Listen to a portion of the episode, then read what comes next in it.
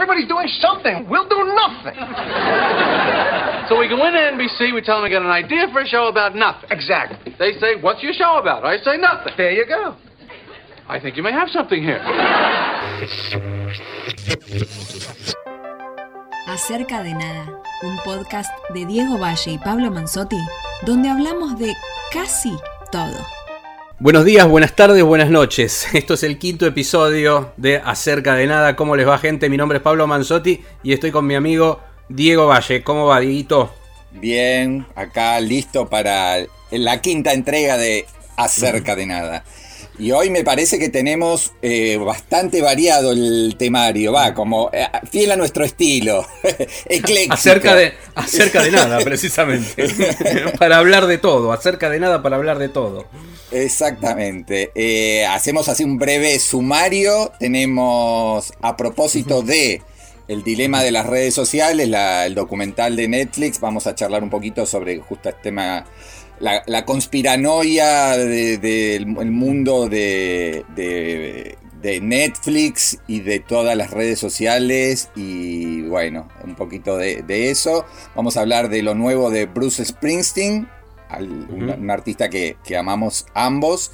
Y y después lo que nos gusta a- en general, Bruce Springsteen, Sí, obviamente, sí, más allá de lo nuevo.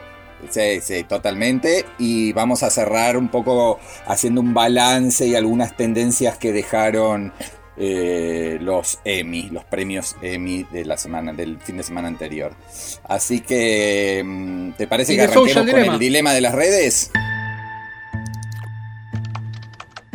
When you go to Google and type in climate change is, you're going to see different results depending on where you live and the particular things that Google knows about your interests.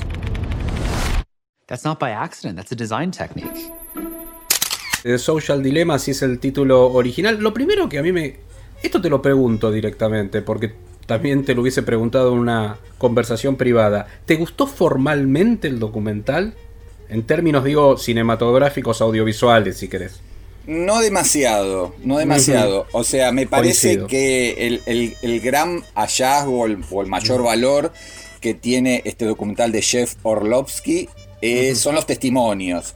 Eh, Claro. Los testimonios de lo que serían eh, insiders o ex-insiders o eh, gente, digamos, que conoció el, el- el asunto bien de adentro y hoy son Sí. como eh, arrepentidos o fanáticos detractores de algo que vieron y que les hizo mucho ruido y que evidentemente ven ahí un, un peligro ya real y mu- todavía mayor a, a futuro. Me parece que, eh, que son buenos Sí. testimonios y unidos por recreaciones bastante flojas, ¿no? Eh, Sí, todo lo que es la... hay- Hay toda una dramatización como que, que subraya de manera gruesa, te diría, los testimonios, ¿no? O, o que trata de...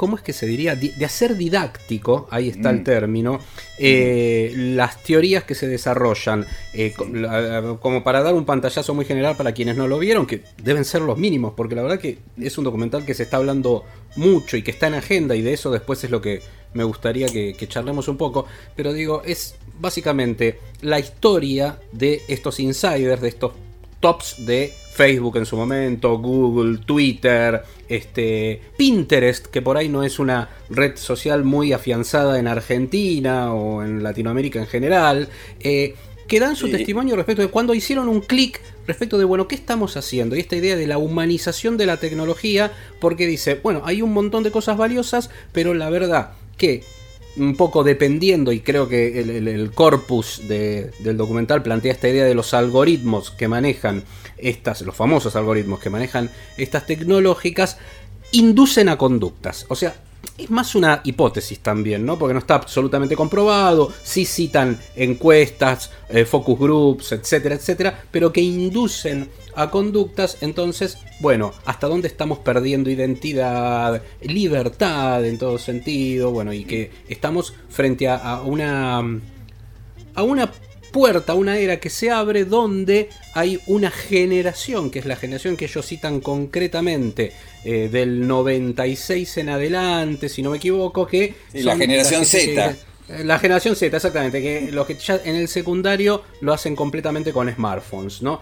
Eh, es interesante como punto de partida, yo coincido con vos, me parece pobre, pero me parece también que ahí va dentro de unas cosas que produce Netflix, que encontró un... No son todas iguales, desde ya ha- hay algunos muy buenos porque uno puede decir, bueno, dentro de las producciones de Netflix hay documentales que se han destacado y hasta uno podría decir que le dieron cabida, por ejemplo, a ese documental de Scorsese eh, de Bob Dylan, viste, que, de alguna manera, bueno, eso es, una, eso es una genialidad absoluta. Digo, pero hay un formato que se relaciona mucho con algunos muy lindos, muy lúdicos, como puede ser la serie de Toy. The Toys That Made Us, la, la historia de los juguetes, que también se relaciona con la historia de- del cine de los 80. Y me parece que este documental abreva mucho en eso, precisamente. Como que termina siendo un tema muy profundo, pero que planteado por lo menos muy livianamente me sonó, me sonó a mí y con estos recursos un poco fallidos de la dramatización. Sí, eh, creo que, com- como te decía, toman básicamente a un eh, testimoniante que es este Tristan Harris, un, un ex. Google, eh, que es un poco el que lleva la- el relato. eh, Evidentemente es un tipo que sabe mucho. Y después, como vos decías, sí, hay gente de, de Twitter, de Uber, de Facebook, Sí. de Google, de Instagram, YouTube, de todo lo, lo que hoy son los que dominan un poco el discurso. Y conciben una cosa que es entre didáctica y muy paranoica, ¿no? Muy de... Eh, más apocalíptica que integrada. En un momento Claro. este chico, este muchacho, porque es un, un pibe un- bastante joven, Sí, eh, son habla todos muy de- jóvenes, de- eso asombra sí, también. sí, Mucho más jóvenes que nosotros.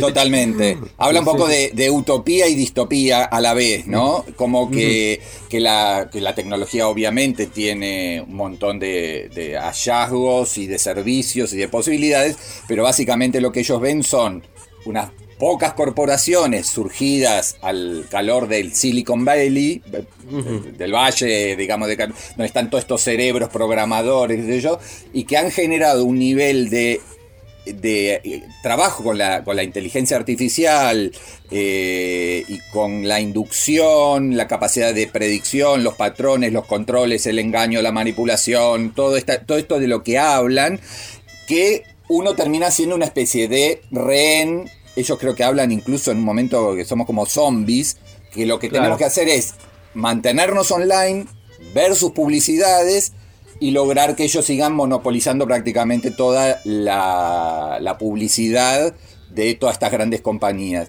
Lo que es interesante y está sobre el final y que me parece que da para cosas que también ahí está- están trabajados en otros documentales, tiene que ver con la degradación de la democracia por la utilización de las redes sociales para influir en campañas electorales, generación de disturbios, de bueno, todo, todo lo que sabemos del el, el- el mundo hater, este, que está, bueno, incluso en la película Hater, eh, claro. polaca de ficción, está bastante bien explicitado y trabajado todo ese mundo, ¿no? Vos sabés que eh, una de las. Hay dos líneas en las que a mí me. y subiéndome a lo que decís vos.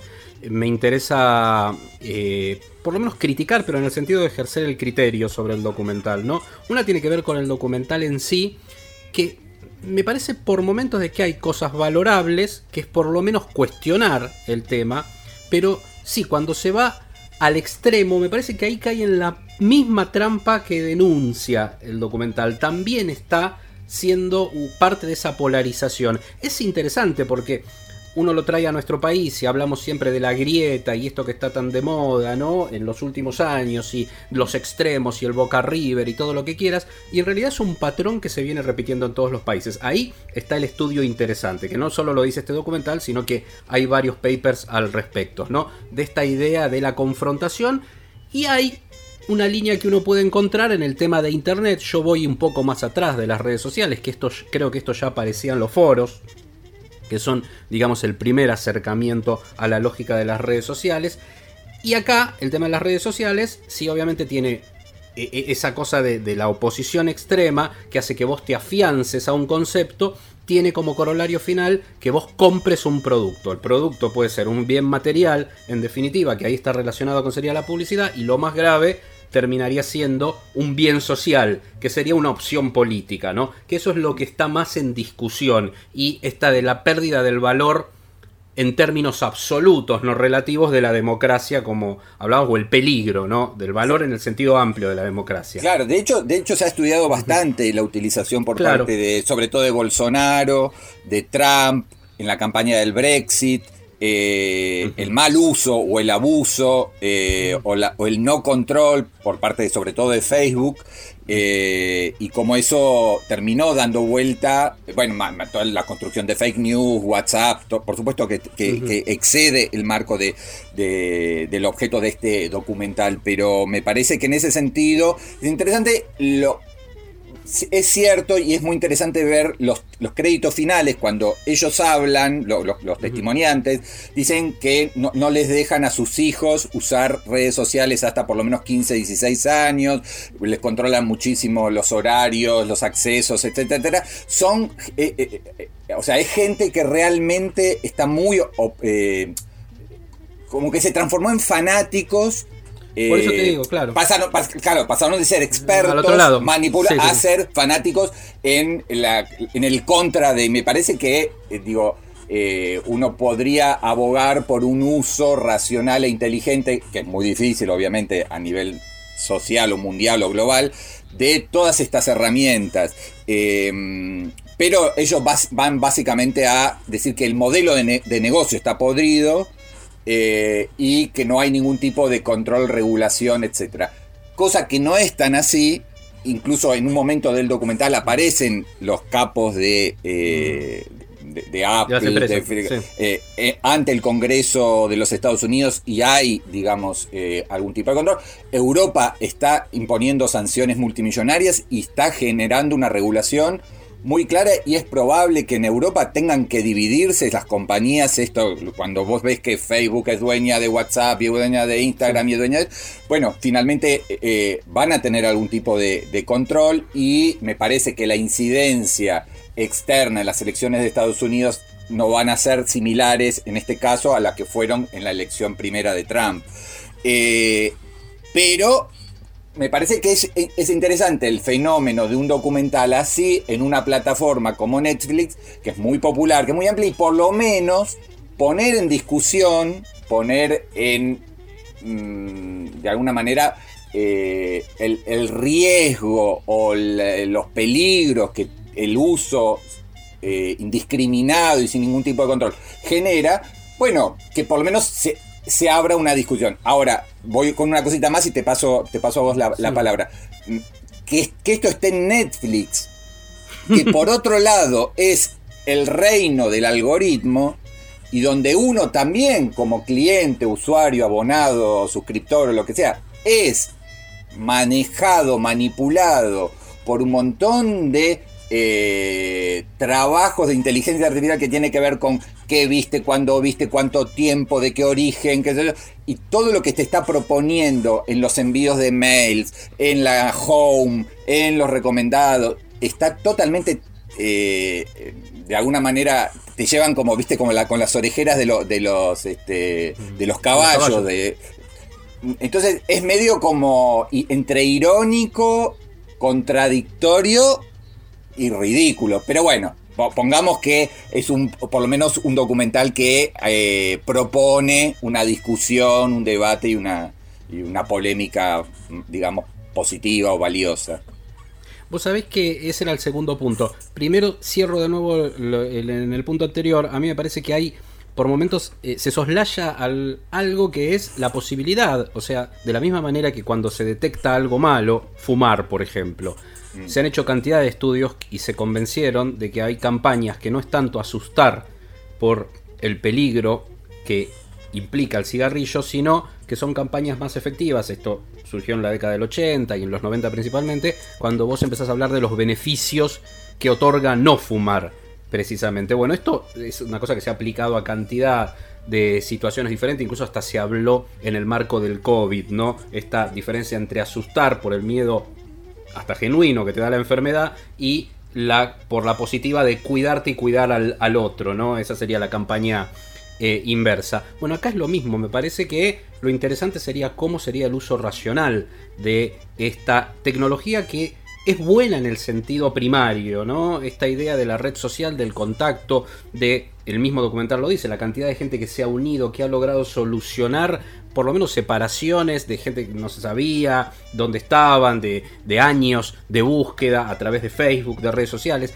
El tema de Twitter, cada red social tiene una identidad. Twitter para quienes somos periodistas y nos interesa la información, la cantidad de cosas que podemos a las que podemos acceder que antes no podíamos acceder, de voces valiosas que no las conocíamos y que te permite Twitter, que de alguna manera te conecta un paso más allá de lo que ya nos conectaba Internet. Entonces me parece que hay un montón de cosas interesantes respecto de cómo se plantea esto y, y muy livianamente se habla también de un concepto para mí problemático que es el de la adicción, ¿no? Entonces ahí ya es donde empiezo a desconfiar de estas cosas y me suena hasta como un tratamiento viejo y recuerdo lo que era eh, éramos nosotros en la televisión eh, con respecto de la televisión en la década del 80, ¿no? Nuestra generación, esa primera generación, los que nacimos en los 70, catódica, como le digo yo, con muchas horas de televisión encima, que bueno, que nos decían, les va a arruinar la vida, eh, eh, la publicidad de los 80, con que se te mete en la cabeza y que vos veías un producto y salías corriendo a pedírselo a los reyes, a Papá Noel, a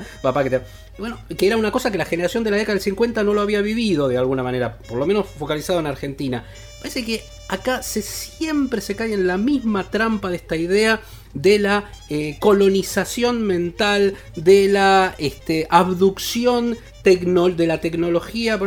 Sí, ellos de hecho, viste, en un momento, eh, creo que este, creo que es el mismo Tristan Harris, eh, o, eso, son los mismos, la voz no, ya ni, ya ni me acuerdo, pero en un momento dicen que usuario se usa solamente en dos casos, eh, en las redes sociales y, en el consumo de droga y el adicto a la droga, ¿no? el usuario de droga.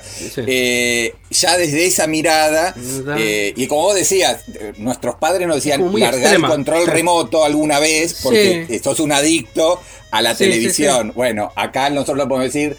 sos un adicto al celular, o, sí, bueno.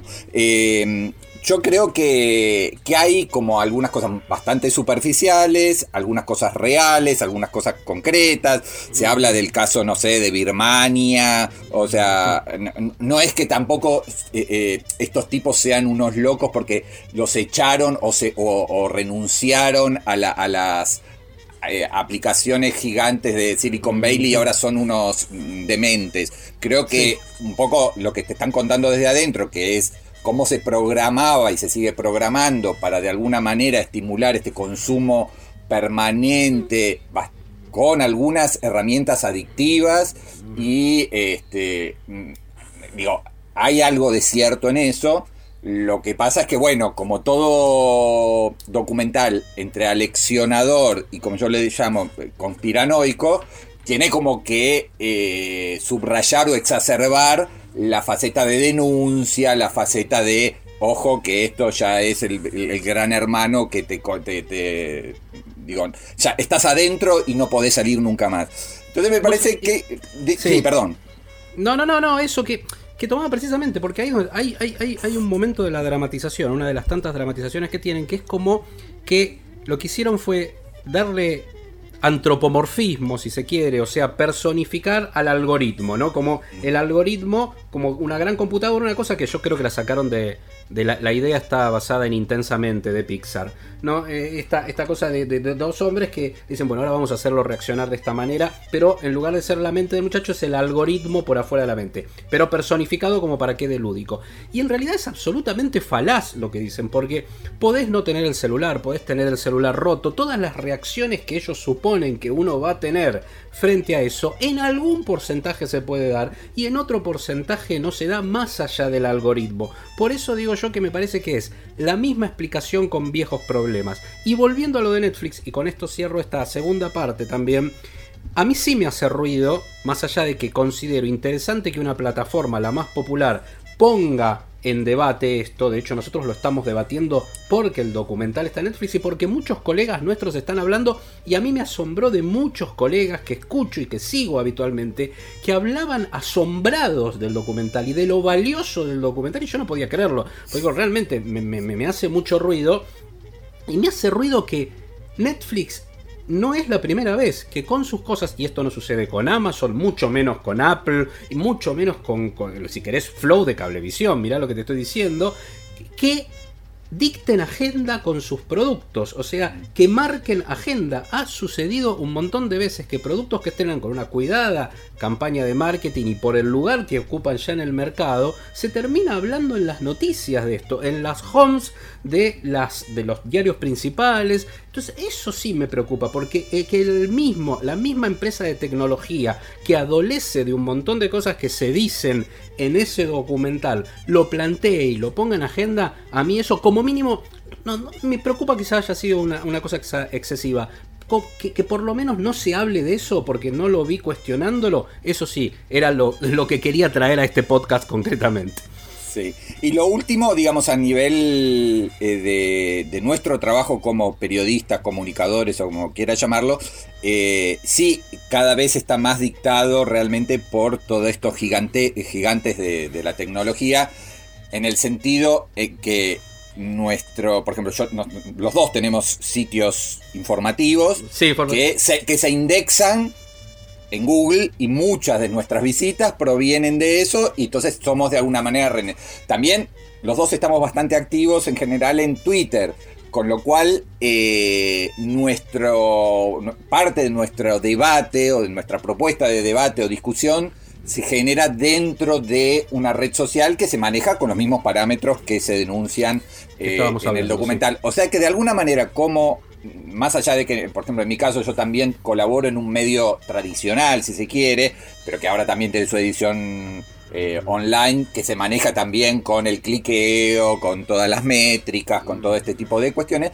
Eh, cada vez más dependemos, y si querés, para usar los términos de, ellos, somos rehenes de los Google, los Twitter, pero por otro lado no tenemos escapatoria en el sentido de que hoy la discusión se da por ahí y si nos quedamos, como, como proponen en los créditos finales todos estos este, que participan, que dicen, eh, borra tu cuenta de, de, Facebook y de Twitter, andate de las redes sociales, ¿yo?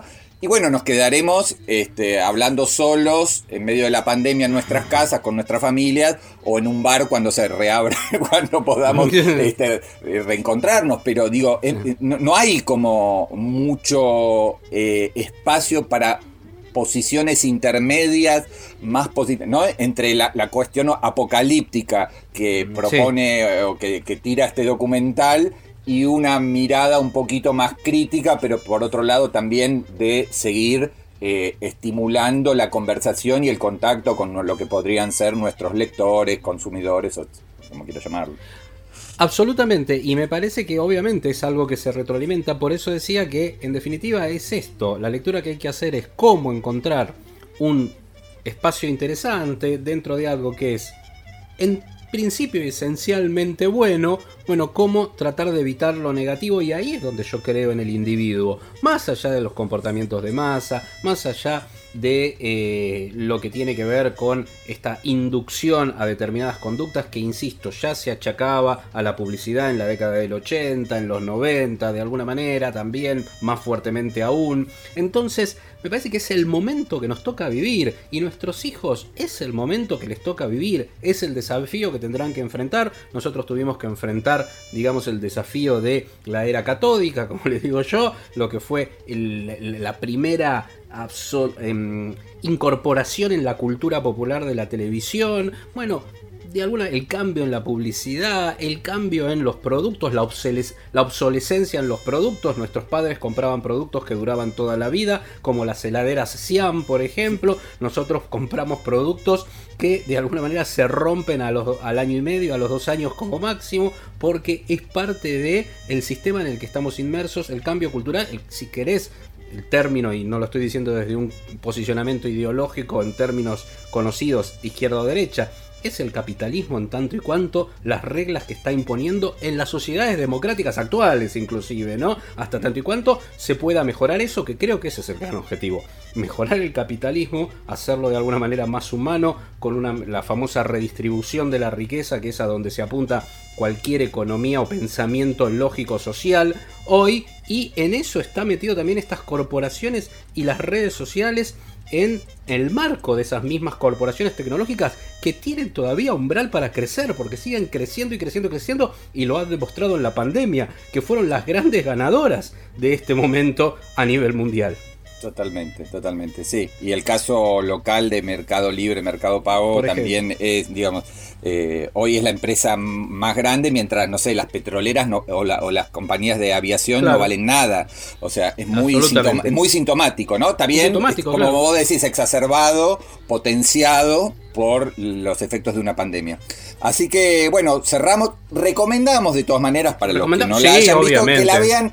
Mm, no nos parece un gran documental en, en- en varios aspectos, pero sí me parece que dispara una discusión que está latente, que está en boga, que está eh, pendiente en algunos casos, o está en, en pleno estudio en otro por parte de, de otros especialistas. Me parece que sí es interesante para por lo menos pensar o repensar cómo nos vinculamos nosotros con la tecnología. Y para pasar a otra cuestión totalmente distinta, me parece que es gran, muy buen momento de escuchar Sí, señor. al maestro Bruce Springsteen.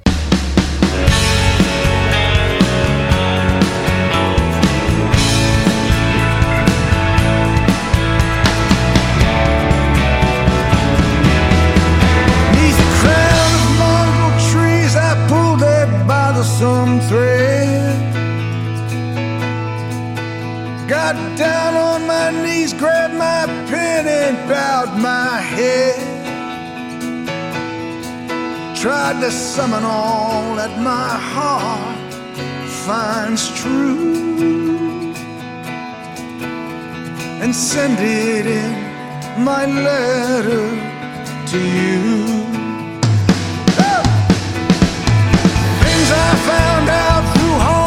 Bueno, y ahí estábamos escuchando un fragmento de Letter to You, que es el primer single del disco que también se llama Letter to You, que va a salir el eh, 23 de octubre. Es el primero de los dos temas que adelantó Bruce Springsteen. eh, justo a- acaba de cumplir 71 años y nos pareció que entre su cumpleaños, el nuevo disco y la pasión que los dos compartimos por, por él, hacía, pero absolutamente necesario este bloque musical de Acerca de Nada. Eh, ¿Qué te parecieron en principio estos dos temas, eh, Pablo? Me parece que lo, lo- lo interesante como, como preludio de lo que se viene, hay que esperar entonces hasta el 23 de octubre, eso remarquémoslo bastante, que es cuando va a salir. Ya pueden escucharlo en todas las plataformas, esto no es que estamos eh, pasando un exclusivo, ni mucho menos, ¿no? O sea, está disponible de cualquiera de sus formas.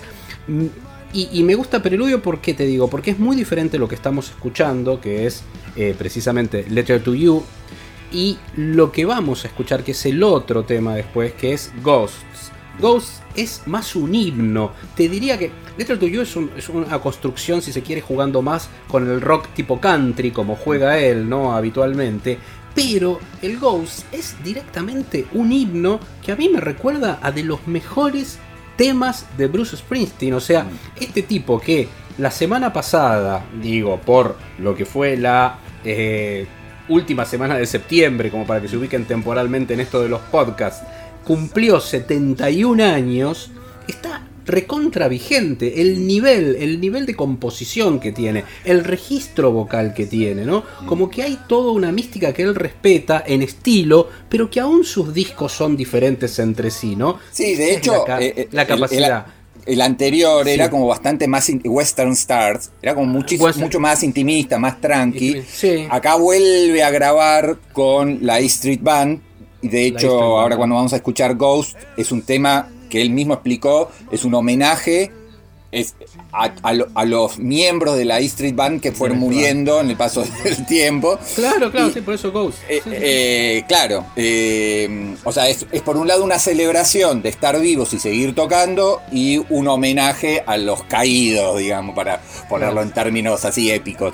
Eh, Pero bueno, sobre esa base, vos acabás de, de citar a Western Stars. Western Stars eh, estaba considerado incluso por la crítica especializada uno de los mejores discos de los últimos tiempos de- y, de, y de toda su discografía Sí, de Bruce Springsteen. sí, sí. Hay que hacer eso después de tanto tiempo. Lo que pasa es que acá me parece que el Ghost lo que nos metió, a mí particularmente, fue en un Bruce Springsteen hasta te diría de los 80, ¿no? Mm. En un Bruce Springsteen de Born in the USA.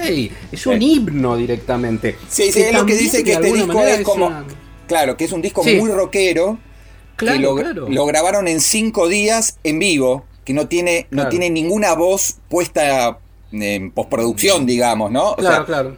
entraron, grabaron, Y grabaron. prácticamente no tocaron nada. Es como si fuera un disco en vivo en estudio, en el estudio de, sí. de él, ahí en New Jersey. Sí, sí. Así que, si bien uno podría decir que es el vigésimo disco de estudio, también podríamos decir que es un nuevo disco en vivo. Del, y, lo Claro. que, y lo que mezcla son, por lo que él mismo anticipó, nueve canciones nuevas y muchos temas de los setentas que él tocó en vivo varias veces y que ahora por fin tienen como su registro eh, para, para un álbum. Este, así que en ese sentido me parece que va a ser una mixtura entre clásicos este, inéditos y canciones nuevas. ¿Te parece que escuchemos entonces un fragmentito Vamos de con Ghost? Ghost. Dale, dale, dale, vamos con Ghost que me encanta. Ya, ahí está sonando Ghost, entonces lo último, ultimísimo de Bruce Springsteen.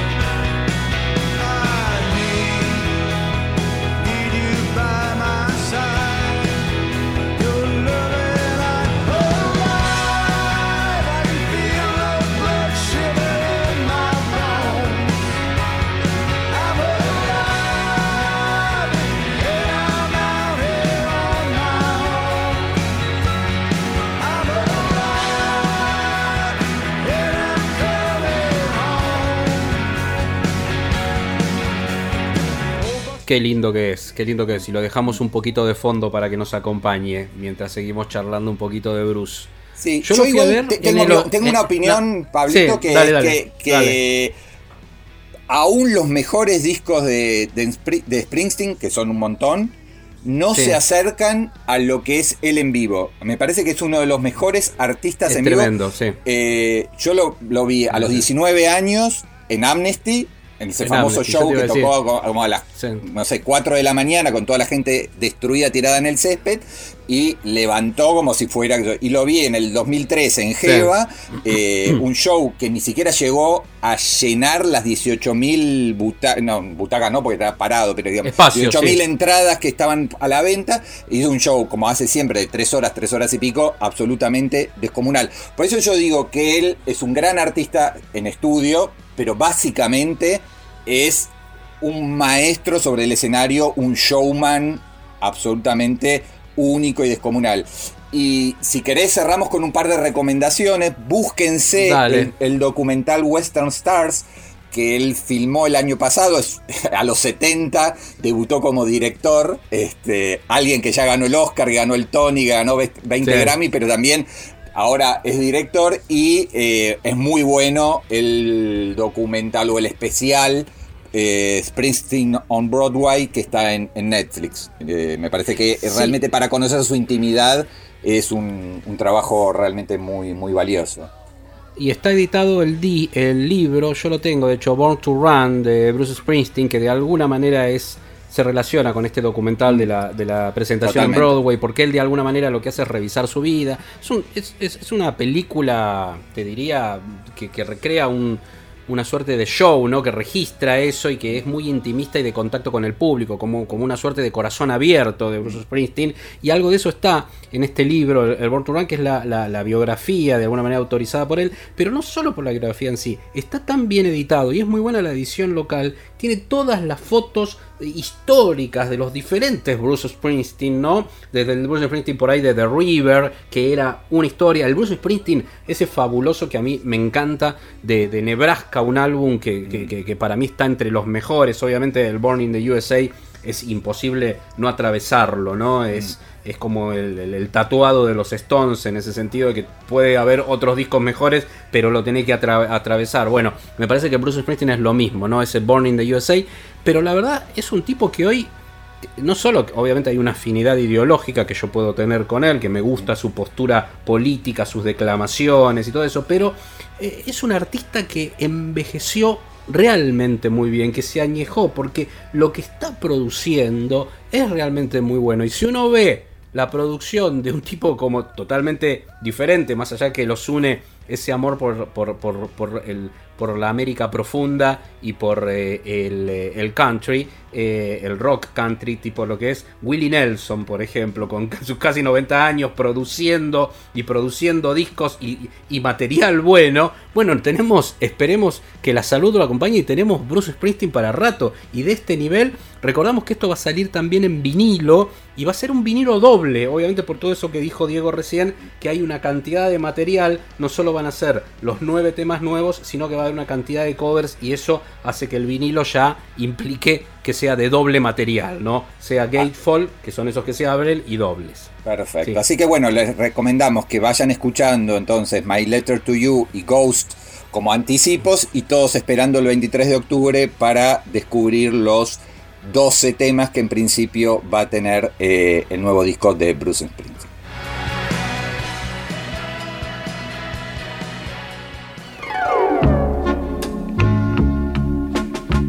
Big question that I guess we should answer is why would you have an award show in the middle of a pandemic? No, seriously, I'm asking. Why are we having an award show in the middle of a pandemic?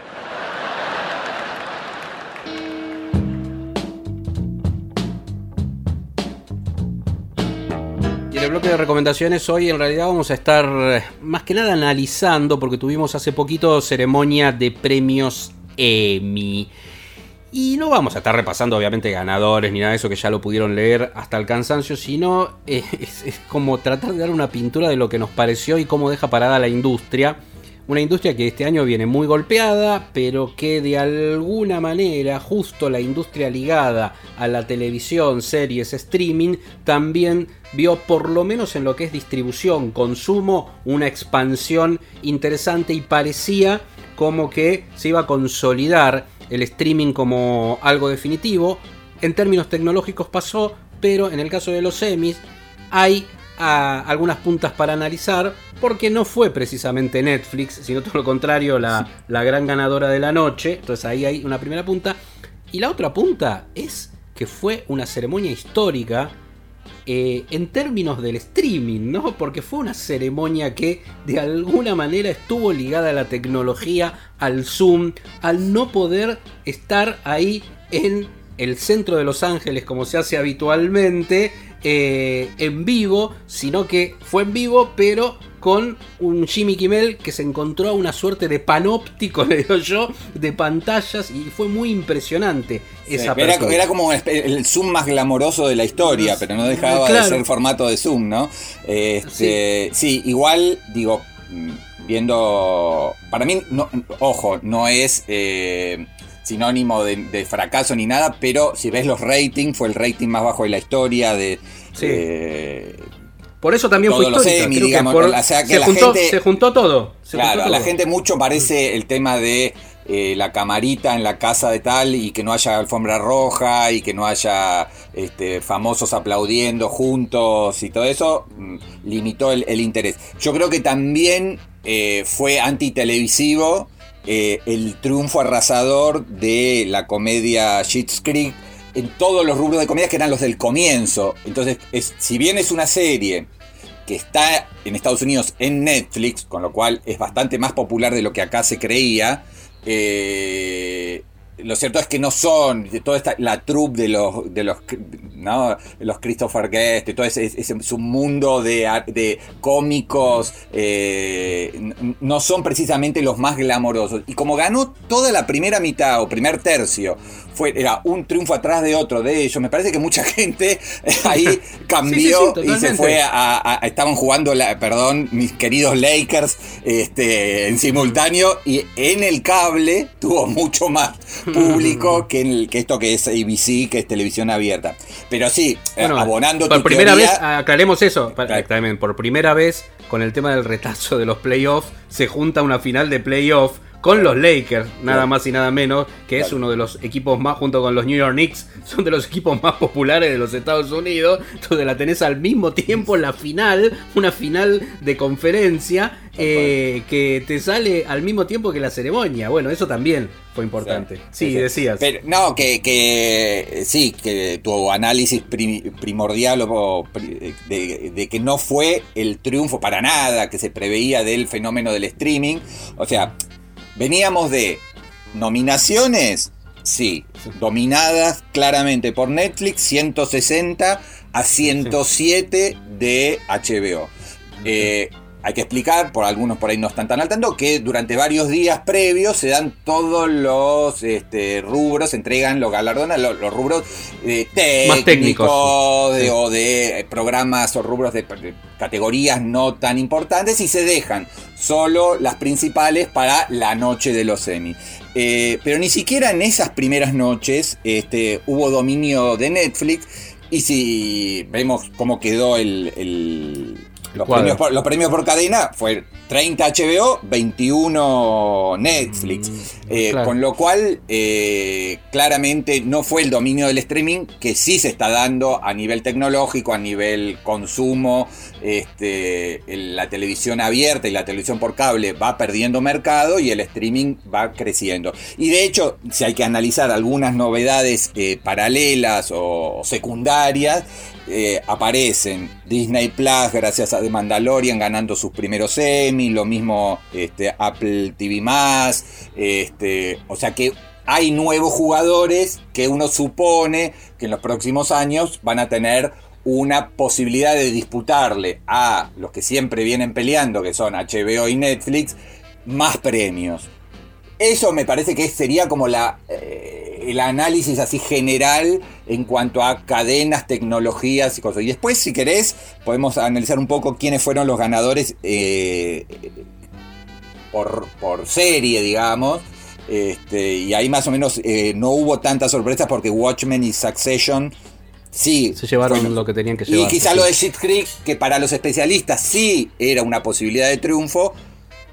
No sé si todos esperaban que ganara los siete rubros principales, nueve en total, del área de, de- de la comedia. Comedia.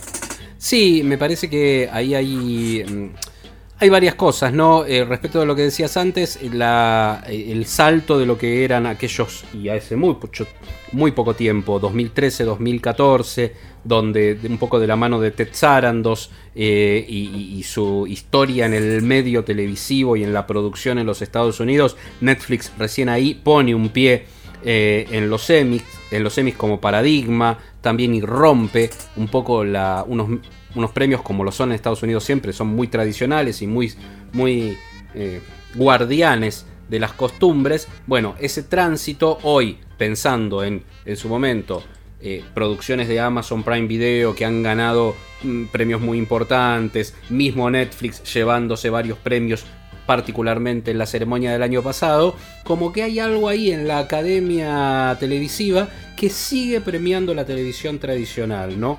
Más allá de los muy buena factura y muy buenos productos de HBO, se sigue premiando a la televisión tradicional en el sentido amplio del término, lo digo, porque es televisión tradicional premium. HBO que sigue teniendo esta historia y, y todavía carga con esto de, bueno, la televisión actual que ustedes están premiando la modificamos nosotros, parece que eh, diría, ¿no? HBO constantemente en los premios. Nosotros fuimos el que dimos el puntapié inicial con Sopranos y desde entonces por eso nos dan tantos premios a nosotros y Netflix puede venir, pero nosotros seguimos otorgando una dosis de calidad. Me parece que se da esa, esa Sí, dialéctica hay, ahí hay discursiva un poco el tema, interesante. de, el tema de la cantidad versus la calidad, ¿no? O La calidad, claro, claro, Netflix produce 10 veces más y es Claro. lógico que en las nominaciones tenga preponderancia en este momento porque claro tiene tanta oferta de la cual no, sobre la cual nominar que eh, en el caso de HBO son muchas menos producciones ahora cuando parece que Netflix va a dar el zarpazo en todos los terrenos que serían los Sí. Oscar o los Emmy eh, no pasa O sea, No, consigue muchas nominaciones, pero a la hora de los premios principales parecía que iba a hacer el- dar el gran golpe con Roma y no lo pudo dar. Eh, parecía que lo iba a dar quizás este año que tenía 53 nominaciones más que, que HBO y finalmente terminan ganando Watchmen y Succession. Hay algo ahí de que todavía la industria, tanto la del cine como la de la televisión, no están del todo preparadas para regalarles No. o entregarles el cetro a los de Exactamente, Netflix. ¿no? exactamente, Ahí hay como todavía una resistencia última. Sí, sí, sí, sí, sí. Se da esa dialéctica que me- a mí me resulta muy interesante, muy interesante, y, y- y que se veía ahí, ¿eh? Que yo tuve la posibilidad de ir esos años precisamente del cambio a, a la cobertura, fue 2014, 2015, 2016, que pude hacer cobertura de Emmys, ahí y sobre todo en el posterior, en lo que es el encuentro posterior, con charlar con algunos productores o cosas así, se veía eso, ¿no? Y, constantemente la apuesta de Netflix por entrar, por entrar al show, ¿no? Esta idea de, bueno, tenemos algunos, algunas cosas fuertes a nivel marca, Stranger Things, Stranger Things, tenemos que llevar a los chicos, tenemos que ponerlos ahí, tenemos que meterlos en los cortes, con algún gag, con algo, o sea, e- eso siempre me resultó muy interesante de cómo lo estaban trabajando. Y, y después, bueno, pasemos a lo que decías vos, me parece que sí, gran ganadora, me- terminó algo que, que- todos los periodistas, por lo menos o especialistas, estábamos eh, declamando, que era que Succession nos parecía que era una serie que tenía que, que llevarse todo eh, en algún momento. Y bueno, con esta segunda temporada, que es la que se premió este año, ganó, ganó como mejor serie dramática y se llevó todos los rubros eh, principales.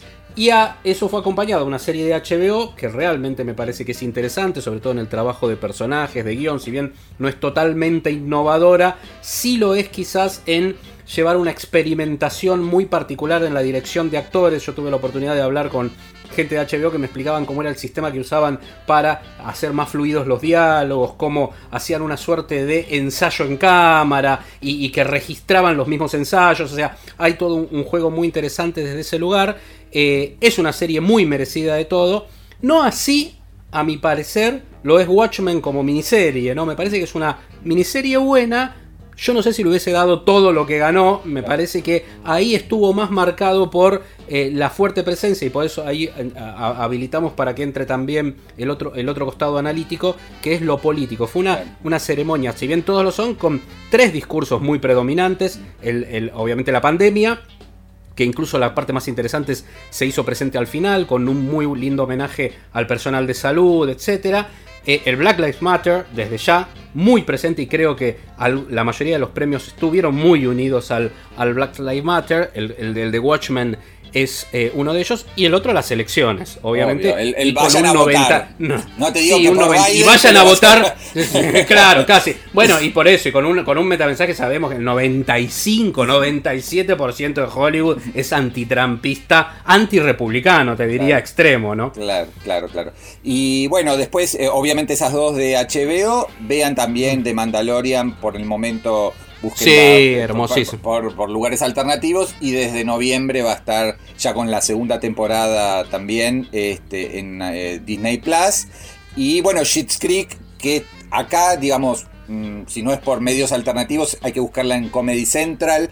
Que, que está disponible y creo que por ese lado es, yo sigo sosteniendo que para mí la mejor comedia es Curb Your Enthusiasm, que por supuesto Sí, no ganó sí. absolutamente nada, Nada, Este, sí. pero bueno, nada, eh, eh, son los Emmy, y tómelos o déjelos y creo que... Si hay, eh, si hay una temporada, una, tem- una serie en una temporada que fue la última precisamente de Curb Your Enthusiasm, que dilapidó todos los discursos políticamente correctos de los que mencionamos recién, era precisamente esa, Curb Your Enthusiasm. Hasta fue con- contra los antitrampistas, te diría.